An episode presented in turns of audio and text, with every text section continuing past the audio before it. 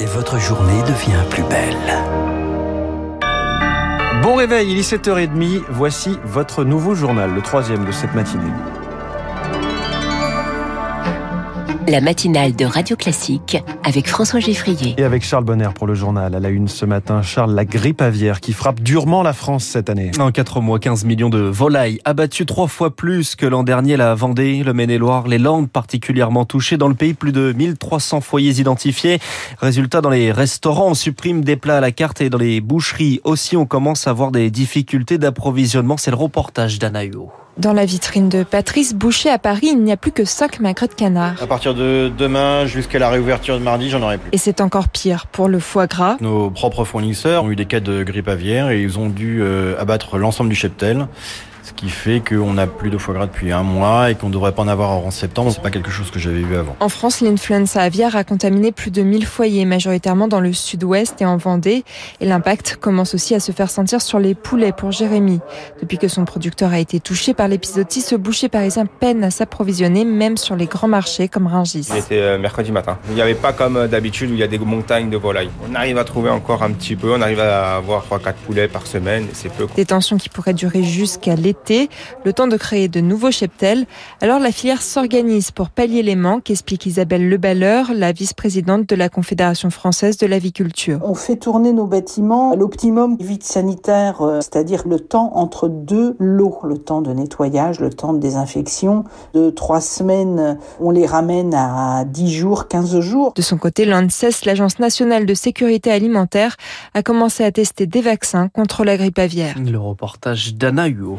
À 10h, premier conseil des ministres pour le président réélu. Et ce sera l'occasion pour lui de croiser des ministres pour la dernière fois, car Emmanuel Macron veut renouveler sa présidence, pas faire cinq années identiques. Le gouvernement va donc démissionner. La semaine prochaine, le futur Premier ministre sera attaché à la question sociale, environnementale et productive. C'est la définition donnée hier par le président. Les cartons de déménagement sont donc déjà arrivés dans les ministères. Chacun est prié de ranger ses affaires. Victoire fort, car il y aura des entrants et forcément des sortants.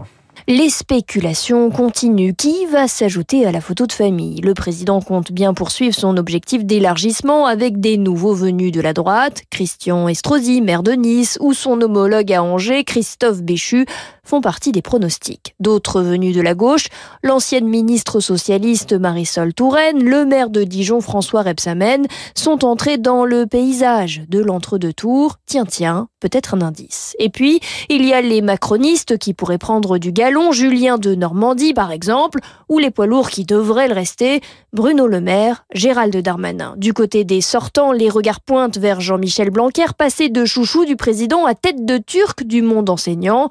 Enfin, certains ministres semblent vouloir raccrocher comme Roselyne Bachelot. Victoire fort. Et à la sortie, Emmanuel Macron prendra la direction de l'hôpital militaire de Percy pour rencontrer les soldats blessés. Dans l'opposition, on se prépare aux législatives. Le Rassemblement national lance sa campagne aujourd'hui à Fréjus. Éric Zemmour tente toujours de décrocher ne serait-ce qu'une réponse à sa proposition d'union des droites. En signe de bonne foi, il annonce qu'il ne présentera pas de candidat face à Marine Le Pen, Nicolas Dupont-Aignan et Éric Ciotti. À gauche, on discute également d'une alliance entre socialistes et insoumis. Pas de désaccord insurmontable. Il faut aller vers une coalition. Défense ce matin dans le Figaro, Olivier Faure, le secrétaire général du Parti Socialiste. En revanche, la discussion entre insoumis et écolo n'avance pas. Les Verts craignent la volonté hégémonique de la France insoumise. Et parmi les mesures phares défendues justement par Jean-Luc Mélenchon, la retraite à 60 ans. Et pour le moment, la bataille n'est pas encore lancée. Chacun s'organise dans sa tranchée. D'un côté, la majorité qui joue sa crédibilité. C'est un engagement majeur d'Emmanuel Macron.